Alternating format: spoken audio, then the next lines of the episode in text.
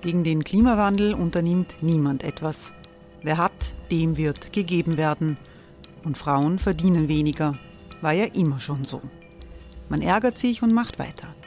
Was aber, wenn nicht? Wir haben eine Idee. Die Falter Arena macht die Bühne frei für Menschen und Projekte, die das Land verändern. Mein Name ist Eva Konzett. Ich leite das Politikressort im Falter. Und am Sonntag, den 26. Mai, veranstalten wir im Wiener Stadtsaal die nächste Falter Arena. Mit dabei unter anderem der ehemalige Politiker und Neosänger Matthias Strolz, Theresa Imre von Markter, Sonja Jöchtel von Love Politics oder Kari Ochsner von Ochsner Wärmepumpen. Machen statt jammern. Wir schauen uns an, wie das funktionieren kann. Kommen auch Sie vorbei. Alle Informationen und Tickets finden Sie unter falter.at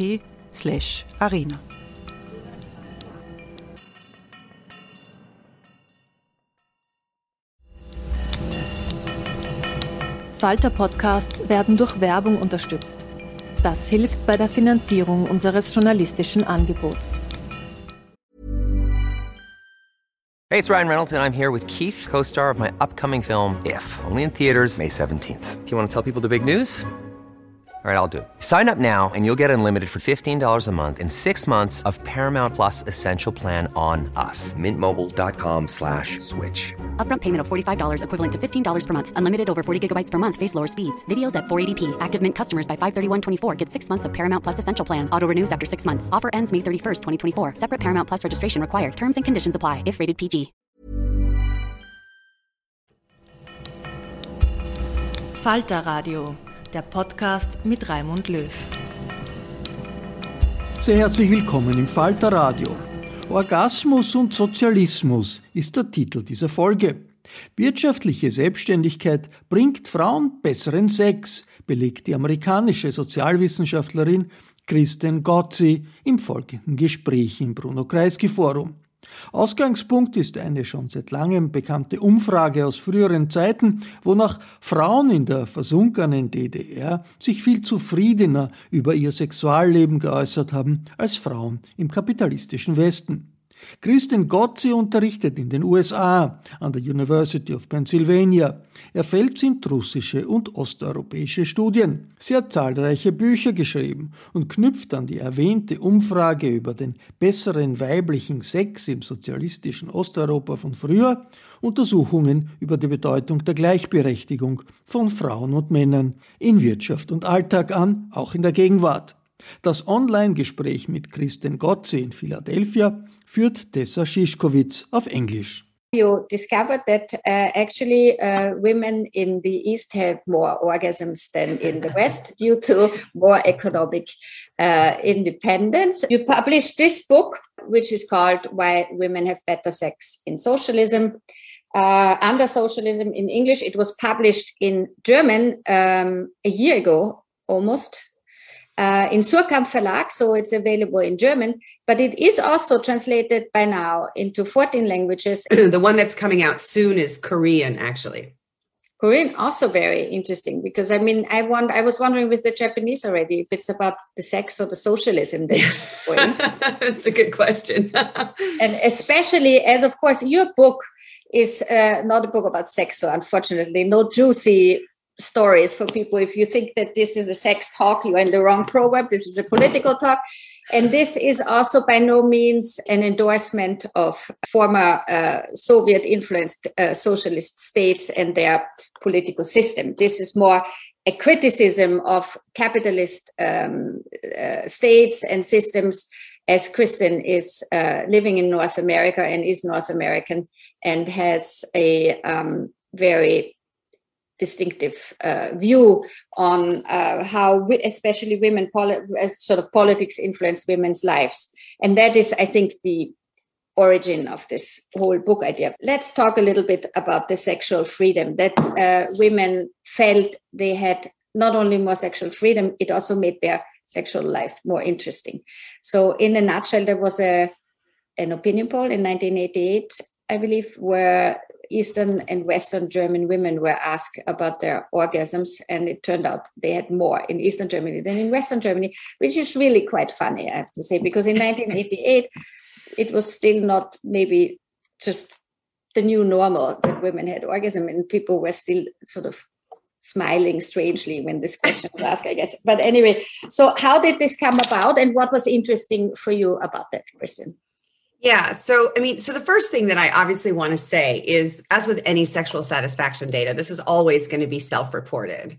Um, but what's really important is that after the original study was done in 88 by this um, East German sexologist Kurt Stark and his um, colleagues, the study was actually replicated after the fall of the Berlin Wall. So, any question that people might have about you know whether or not east germans were telling the truth um, because of the system that they lived under. Like once the wall fell many of these studies were replicated because of course the west germans weren't very happy about the results. Um, and and in fact they found the same things. And they kept asking the questions in in different ways um, which i think is really interesting. So you know one of the first questions they asked was simply like do you feel happy after you have sex, which is, you know, a euphemism in some ways, but it's just basically, do you feel happy? And the GDR women said 82% of them said, yeah, sex makes me feel happy. Whereas the West German women, only 52% said that they were happy, which means 48% of West German women were unhappy after sex versus only 18% of, of women in the GDR. So then they thought, okay, well, maybe that's the wrong question. Maybe happy is the wrong word. So then they asked them, um, did your last sexual encounter make you feel satisfied? Which is probably a better word for um, a euphemism for orgasm, right? And again, um, they asked both men and women. And in the um, East German case, 75% of women and 74% of men said yes. My last sexual encounter left me satisfied. But look at the difference with Western Germany. Men, 84% said yes, compared to only 46% of women. Hey. So there's a real interesting empirical question like, why is that happening? Right? That's a big statistically significant difference again, taking into account the fact that this is self reported data, that's always going to be an issue. But it does make you wonder what exactly was going on that there were such different experiences on either side of the Berlin Wall. And that was what really made me curious about okay, how can we try to explain and understand what was going on? Um, and, you know, a couple of uh, explanations immediately popped to mind. You know, one is I hear this all the time is that like we didn't have phones, there wasn't Netflix, you know, so people were just less distracted. But that doesn't explain the East West difference, right? Because obviously in the West, they didn't have phones or Netflix either. So there's still something else going on. You know, the second um, explanation is that there um, was less to do in the east right like nobody um, there wasn't shopping there weren't as many distracting activities and so people had you know no choice but to stay home with their partners in bed it was and basically so that, lockdown without covid lockdown without covid exactly it's a bit um, mean. And, i think and, i think eastern germans of the generations who still experience eastern germans would now say that this is sort of portraying exactly. their system as a little bit Um, unfair. Right. Right. So that's so that's another part of the explanation. Obviously, there's also the factor of religion. Um, the reason I think that's an you know so that people in the East were fairly you know yeah. considerably less religious than let's say people in the West. Interestingly, however, when we look at Catholic Poland, sexual satisfaction data is also really high there. So religion doesn't explain all of it. So the explanation that really makes sense, and which is what I focus on in the book, because the subtitle is "And Other Arguments for Economic Independence," has everything to do with women's ability to make autonomous decisions about their lives and their bodies because they lived in a system with really expansive social safety nets and support for their roles as both workers and mothers. And because they knew that they would be okay if a relationship fell apart. They were not economically dependent on men, which meant quite simply that if you were in a relationship with somebody who treated you badly or, you know, what made you unhappy or potentially was abusive in some way, the, the, the, the stake of leaving that relationship um, the stakes were much lower than they were in the West, right? So even today, um, if we look at there are there are surveys about this in 2016 28% of british women so i know you're in london right 28% of british women st- say report that they remain in their relationships for financial security that's almost one out of three british women are in a relationship heterosexual relationship with a man because they can't afford to leave hmm. that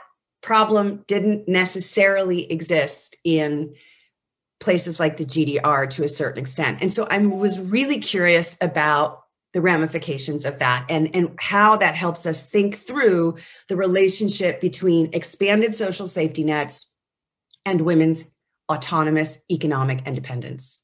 I mean, of course, we have sort of heard about this before that there that the uh, that the communist uh, states from early on sort of were arguing that uh, and that's maybe one of the crucial things that women should go and work mm-hmm. you know mm-hmm. that the working class also you know nobody could afford uh, to have an idle life sitting at home idle life i say you know just do, doing just household and kids which is in any case as we all know quite a lot. But you know it was a, a sort of um, early uh, uh, call from social democratic and socialist uh, and communist um, uh, thinkers to to include women in the workforce, and that is sort of the key, isn't it, of this whole debate about the independence that then sort of came out much later in even question like the um, sexual satisfaction or in the bedroom. Uh, so, can we go a little bit through this? Because this is, I think, one part that you are also, I forgot to mention this, that you have this wonderful podcast about the selections from the works of Alexandra Kollontai, which I can recommend to everyone because you're sort of reading out her, her, her work from uh, more than 100 years ago. And you think how absolutely topical it still is in many ways. Yeah, absolutely. So, you know, in many ways, this sort of the, the story, I mean, there were socialists, utopian socialists in places like France, especially people like um, Charles um, Fourier and uh, Henri Saint-Simon, as well as Flora Tristan, um, who were writing about the relationship between what they thought of as utopian socialism and women's emancipation. And they were very, very clear that those two things were linked. That as long as women remained economically dependent on men, um, and the capitalists could exploit women's unpaid labor in the home, you know, the relationship of women to men was the same as the relationship of the proletarian to the, the proletarian to the bourgeois. That was Tristan's uh, kind of original um, uh, understanding of the problem. Engels comes along um, and develops that, but but before Engels actually is August Bebel, who is a social democrat, um, and he combines an analysis of women's economic dependence on men with a discussion of women's sexuality. And it's precisely Bebel's text, Woman and Socialism, which inspires Alexandra Kollontai when she's writing about women's issues in the late 19th century. Um, and she really begins to develop a theory about how the state, in order to fully emancipate um, women, the state needs to come in and begin to socialize some of the work that is done privately in the domestic sphere. So, pri- pri- primarily childcare. But also, Kollontai thought, thought very deeply about creating public kitchens, cafeterias, and canteens where women would either, or where people would either get their meals or women could actually get prepared meals to bring home. She talked about public laundries where you could drop off your laundry and it would be laundered for you. And then you would come home. There would be like a special place where you could do that. Back in the early 20th century, mending was something that took up a lot of women's time, like fixing clothes. So Kollontai had this idea of mending cooperatives where groups of women would get together and take in mending and mend for people. So sort of the socialization of domestic work. And as as that work was um, socialized, then women would be able to go out into the, the, the formal labor force and earn their own wages and thereby may, uh, attain economic dependence, independence, sorry, from men. And, and so, so when the Bolsheviks came into power in 1917, Alexandra Kollontai was made the first commissar of social welfare yeah. in the Soviet Union. And she had the opportunity to take all of these ideas that she had been writing about for decades and actually putting them into practice. And so what we can see is really from the early or mid 19th century, there was this marriage of women's economic uh, emancipation, women's emancipation, and the goals of socialism or social democracy. Because, you know, obviously um, in the East, they took the revolutionary path, but in um, Central Europe, the idea was that socialists could come to power through the ballot box. And so I think that for me, what's so fascinating about all of this is that it's not only an argument about women's economic independence it's also an argument about women's happiness and women's you know sexuality and women's freedom. And that and that society needs to value the work that women do in the home. And in order to value that it needs to be socialized. It doesn't need to be commodified. That's a different thing. It needs to be socialized. And so when you start to socialize that work you're basically looking at a social democratic or a socialist democratic socialist system well, it, her problem, of course, was that it was a wonderful revolutionary moment. Uh, Alexandra Kollontai being first commissioner and thinking like, wow, and now we're going to go get started. And a lot of people thought that not only in women's politics, of course, but on all uh, throughout the entire bank of, um, of uh, policies that they had been theoretically thinking about. And then about 10 years later, it turned out already that with Stalinism, on the rise, becoming more and more paranoid and authoritarian, uh, it would not be possible to get. And she left. But she she became an ambassador i think. Yeah she was she was sort of sent into a gentle exile. First she was sent to norway then she was sent as ambassador to mexico and then finally she ended up in sweden uh, and spent many many years in sweden as the soviet ambassador to sweden. She's actually one of the few old bolsheviks that stalin didn't kill which is you know saying something. She was more lucky. Some of the women were more lucky than than their male com- compatriots. Exactly. But it was it was also because she was abroad and because she was um, useful very useful to the soviet uh, regime at that particular time and so you know, unfortunately, you're absolutely right. The 1936 family code is the family code that Stalin puts into place, which reverses all of the work that Alexandra Kollontai had done with the 1918 and the 1926 Soviet family codes.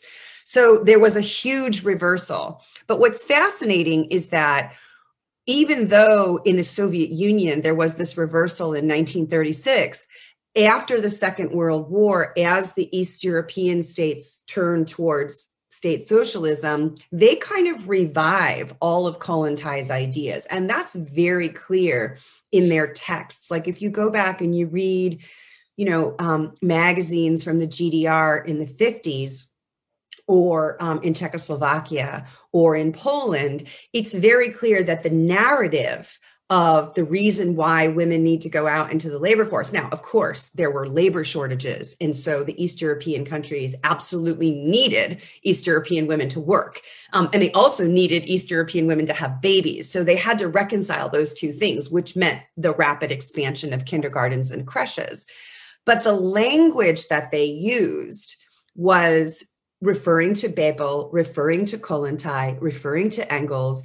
And it was really a language of, of, of, women's emancipation. And more importantly, all of these countries, well, not all of them, uh, so, because some of them remain fairly conservative. So it's important to recognize that not all of them were the same, especially the Soviet Union, as I said.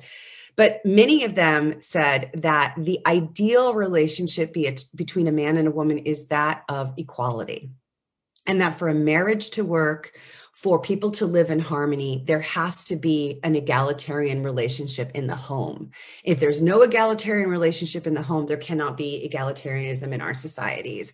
And I think that that happens in Eastern Europe before people in the West even have an inkling of feminism, right? Like if you think about the 50s in the United States or in Western Germany, this is a very, very conservative time where women are either at home in the kitchen with the kids or in church, right?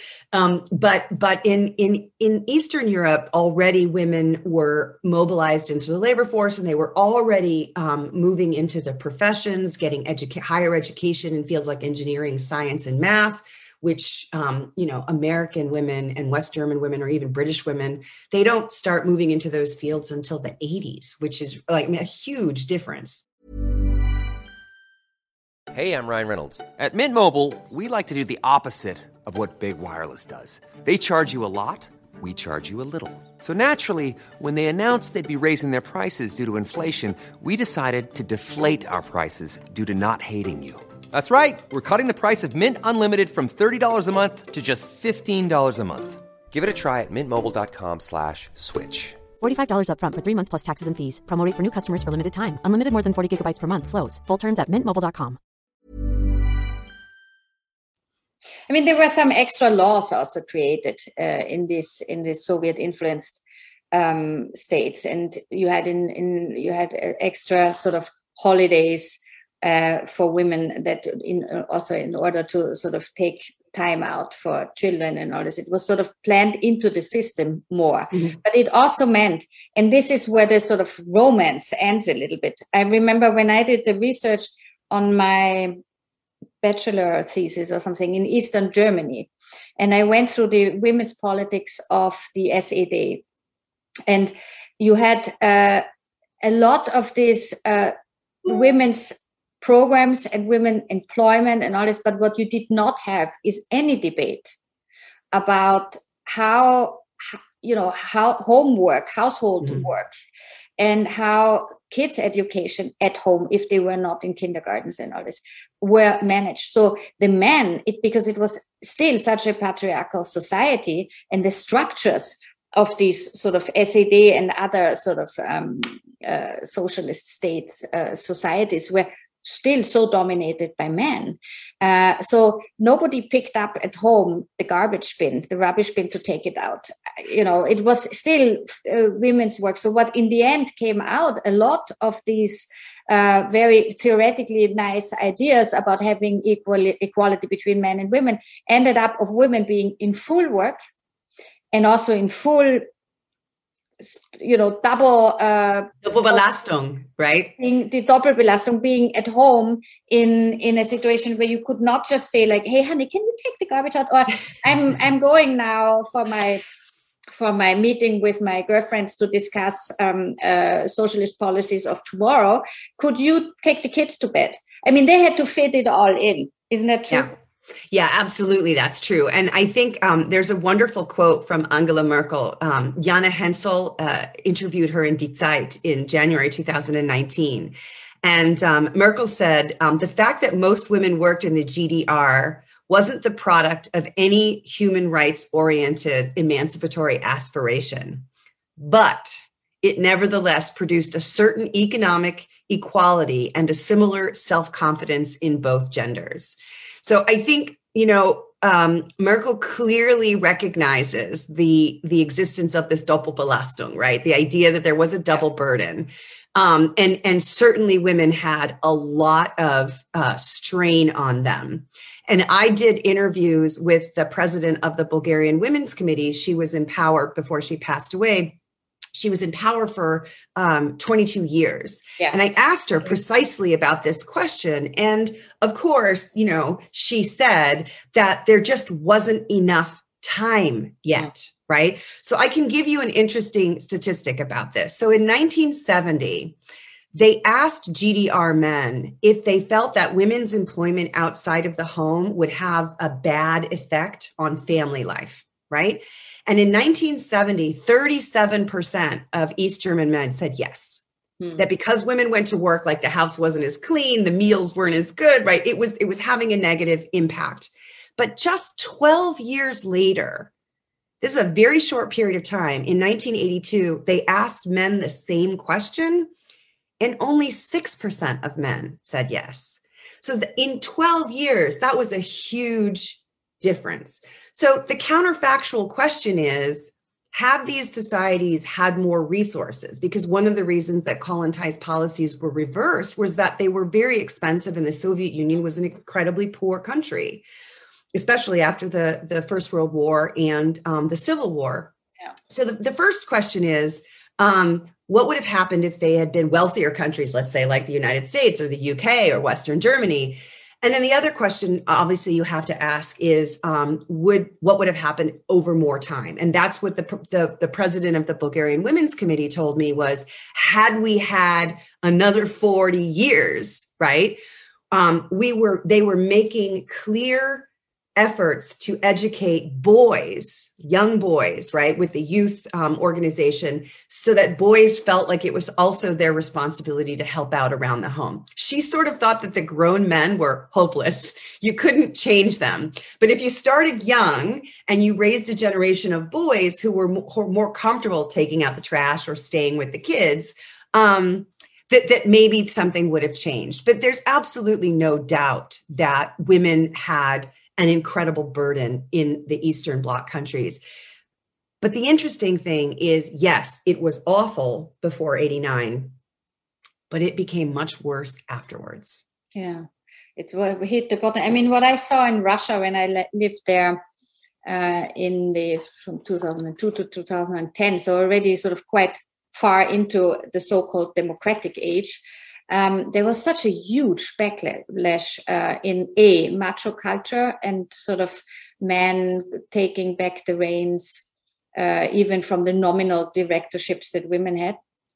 But also women that could afford to stay home said, like, thank you. We are so exhausted from the socialist ideas about uh, how women can can happily work and happily have families that we would like to have be only now in a yeah. in a sort of you know and let the men uh, bring the thing i met a lot of women like this and i couldn't understand how they so easily gave up on their you know achieved rights as working women and they said like you just don't know how harsh uh, our the russian communism uh, was mm-hmm. for them so did you take this into account uh, in your studies that this actually happened, that people were not only happy about their achievements, but also really wanted to t- to diss them easily after the change of the system. Yeah, absolutely. I mean, I write a lot, um, not only in this book, but in, in other work about what happened, the situation of women after 1989. And I absolutely think you're right. There were a lot of women who were exhausted and who really preferred to stay home um, or to but of course you have to realize that that's a very privileged group yeah. that can afford that right so um so yes there was i mean we're seeing this throughout eastern europe this sort of anti-gender you know backlash is happening in many countries um, you know, Poland and Hungary and places like that, where there, first of all, because there are demographic fears that women aren't having enough children, um, and and then there are just you know general sort of fears that um, young people are leaving um, and they're leaving in you know many in droves to get out of eastern europe and, and resettle in in the west especially in the eu countries in eastern europe. Um, it's less true in in russia. But i do think that there's um you know there's you also have to consider also have to consider the fact that like ukraine um, is one for a long time was kind of um, sex trafficking capital of, of Europe. And now um, it's one of the, the worldwide destinations for surrogacy right so ukraine young ukrainian women you know if they can't get jobs yeah. and many of them can't and they don't have a husband to support them they rent their wombs out to western families to gestate babies right so okay maybe that's easier than actually working for a living. Okay, you know, more power to them. I I suppose that's um that's uh that's maybe a kind of progress. I mean, certainly it's like the market doing its job, right? Gestating wombs are cheaper in Ukraine than they are. Actually, I know this for a fact because a friend of mine is doing this. She told me that through an agency in the United States, an American surrogate costs $300,000 and a Ukrainian surrogate costs $60,000. Same nine months, same gestational work. Um, it's just cheaper in Ukraine because the standard of living is so much lower. Not to mention all the Ukrainian and Romanian women who are taking care of the elderly in Italy and Austria and the UK, right? These were women who once had jobs and families and stable lives at home. And um, and it, I'm sure they would be very happy if their husbands could support them. But the reality of the economies in many of these countries these days is that very few people can afford to stay home and be supported. And um, and so you have massive amounts of out migration or circular migration. You have you know this this sort of um, commodification of women's bodies not only sexually but also just gestationally right? So so i think you know you have to um, you have to kind of look at both sides. And as I say in the book, and as I say every time I give a talk, I'm not in any way defending 20th century state socialism in Eastern Europe. I think that that system is gone and it's good that it's gone and it shouldn't come back. Um, but I do think that there were some really important things that they did to support women and families. And um, and and unfortunately, they kind of threw out the baby with the bathwater, right? They went back to the kind of this imagination of a, a traditional family um, that just doesn't work, right? It, it, doesn't work anymore because women, um, not all women, but many women have aspirations. And you know, just to come back to your your um, experience in Russia, you know, as I write in the book, uh, Peter Pomerantsev talks about these gold. He calls them gold digger academies, right? Where for young women, it's better to invest in learning how to find yourself a rich husband yeah. than it is to go to university right and and i think that there's something there's something to be said about the ways in which the market economy commodifies women in the extreme um, compared to a society that has a more expansive social safety net so that women's precarity you know there's a floor under which women and, and children do not fall Oh, absolutely. I mean, what you also say in your book is not only the uh, Eastern European or Russian experience, but the the one in Western countries and in uh, in America itself. And you quote uh, Albert Einstein, who wrote in 1945 "Why Socialism," uh, seeing a system that was, uh, you know, he grew into after he left uh, Europe, and he saw the shortfalls of a capitalist system that is not taking care of the social network of sort of healthcare. Of course, in 1945, we didn't have that type of healthcare that we have now in uh, in Europe like in Austria, for example. We have also here in England, which is a rather capitalist system, but thanks to the, the Labour Party policies after the Second World War, the NHS, the public health system, was established and is today sort of the backbone of rolling out this crazy uh, vaccination uh, program, which uh, sort of stops the pandemic. And in the States, you are sort of, you know, also while you were writing this book, you were sort of in in a kind of situation where the whole Obama uh, uh, healthcare reform didn't really take off the ground and now has been then uh, rolled back by by Trump. So how do you see this now? I mean, are we uh, getting back to a system where people get more aware of uh, the ideas that actually Mrs. Kollontai already sort of knew quite clearly about 100 years ago? Right. Yeah. So, I mean, I think first of all, and I, and especially, I'm very conscious of the fact that that I'm speaking to Europeans, right? Um, and and and Brits who have the NHS, right? In the United States, you have to understand that in 2018, the Kaiser Family Foundation found that one in every four women under the age of 64, uh, under the age of 65, because after 65 we do have health care. One in four gets their health insurance from their husband's employer. So if they divorce, they lose access to medical care. We have millions of Americans who cannot afford to go to a doctor. We have millions of Americans who declare bankruptcy because of medical bills. Okay.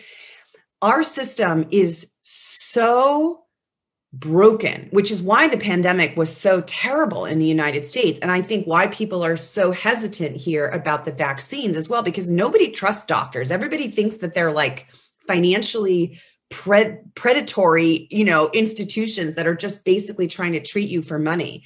So, so I do think that the pandemic has kind of opened up people's eyes to the fact that if you have a hyper individualistic society where you let people just fall through the cracks, I mean, think about homelessness in the United States, right? We just throw people away when they can't be productive anymore. We they have you have very little in the way of a social safety net in the United States. So when something like a pandemic happens, and it's, you know, and by the way, I think it's really important to, for me to point out that obviously I come from a more social democratic, democratic, socialist, socialist tradition. But even people on the right, like David Brooks, he recently had a column in the New York Times where he said, Today's America could never come together to fight World War II we have no, we have like negative social trust in this country. We are such a broken divided country. I mean you could, i mean I, I could go on about this for a long time.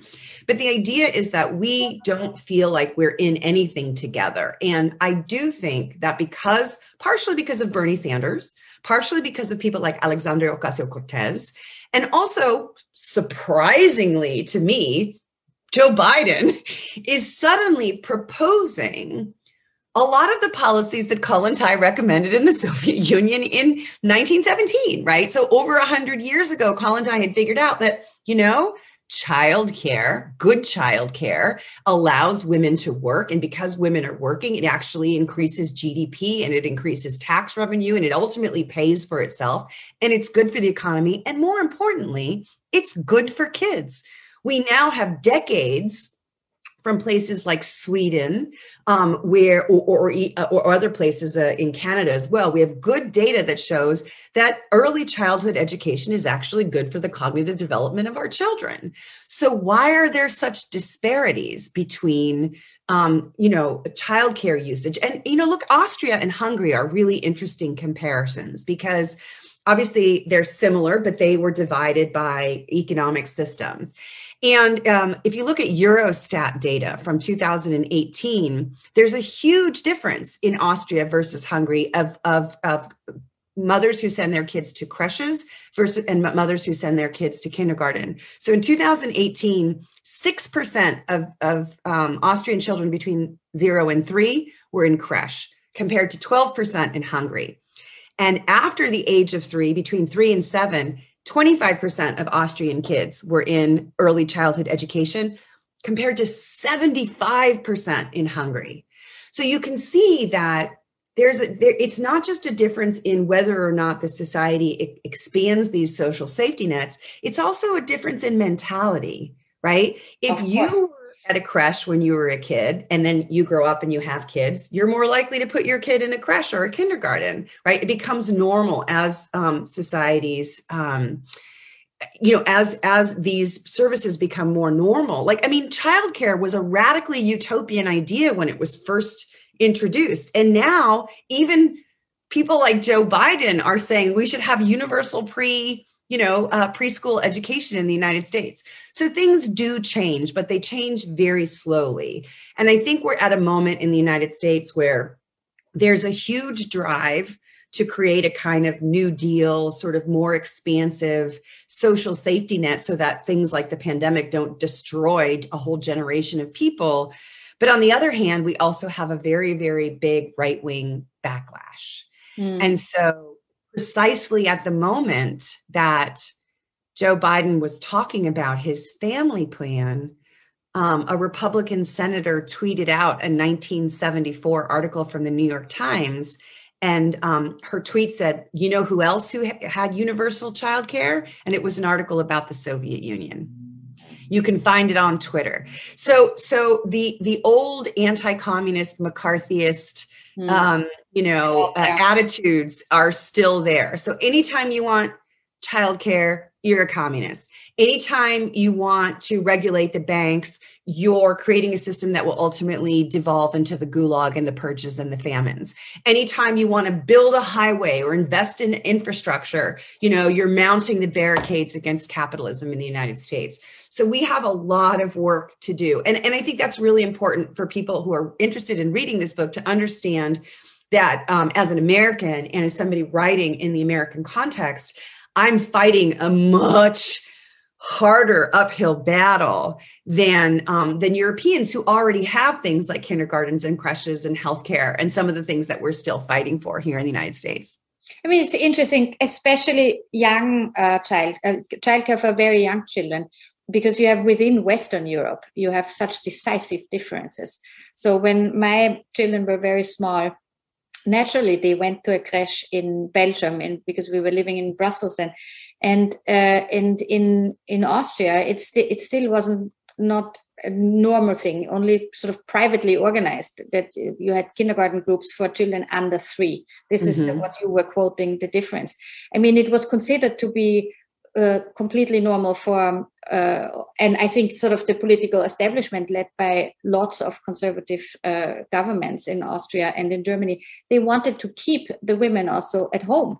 Yeah. I mean, it is sort of a clear that we have till today in Austria not enough schools that work for the whole day, although every study will prove that it's actually quite good for children to you know do sports together and all this da, da, da, da, da. and then if they come home at four or five everything's fine and the women can at least go which is still not so easy but you can still have an easier working life schedule than if I lived in Germany in in 2014 2015 and my daughter who was like you know 12 13 at the time she went to a you know gymnasium and she came home at 1.30 i couldn't believe she came home at 1.30 i was like what?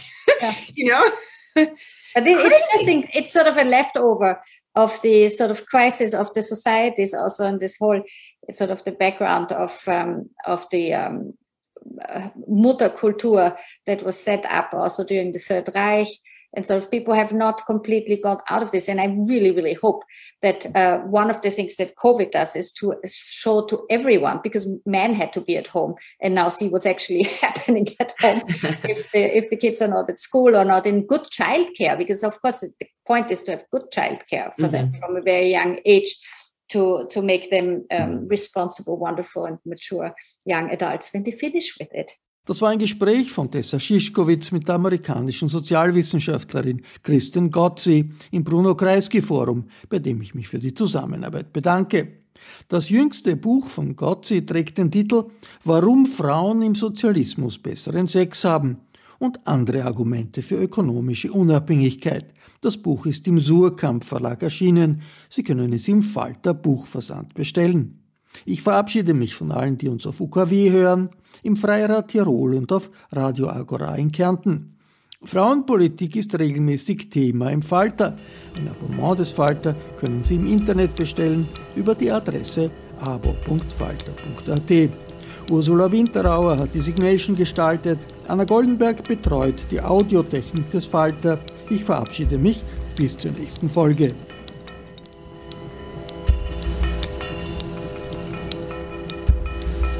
Sie hörten das Falterradio, den Podcast mit Raimund Löw.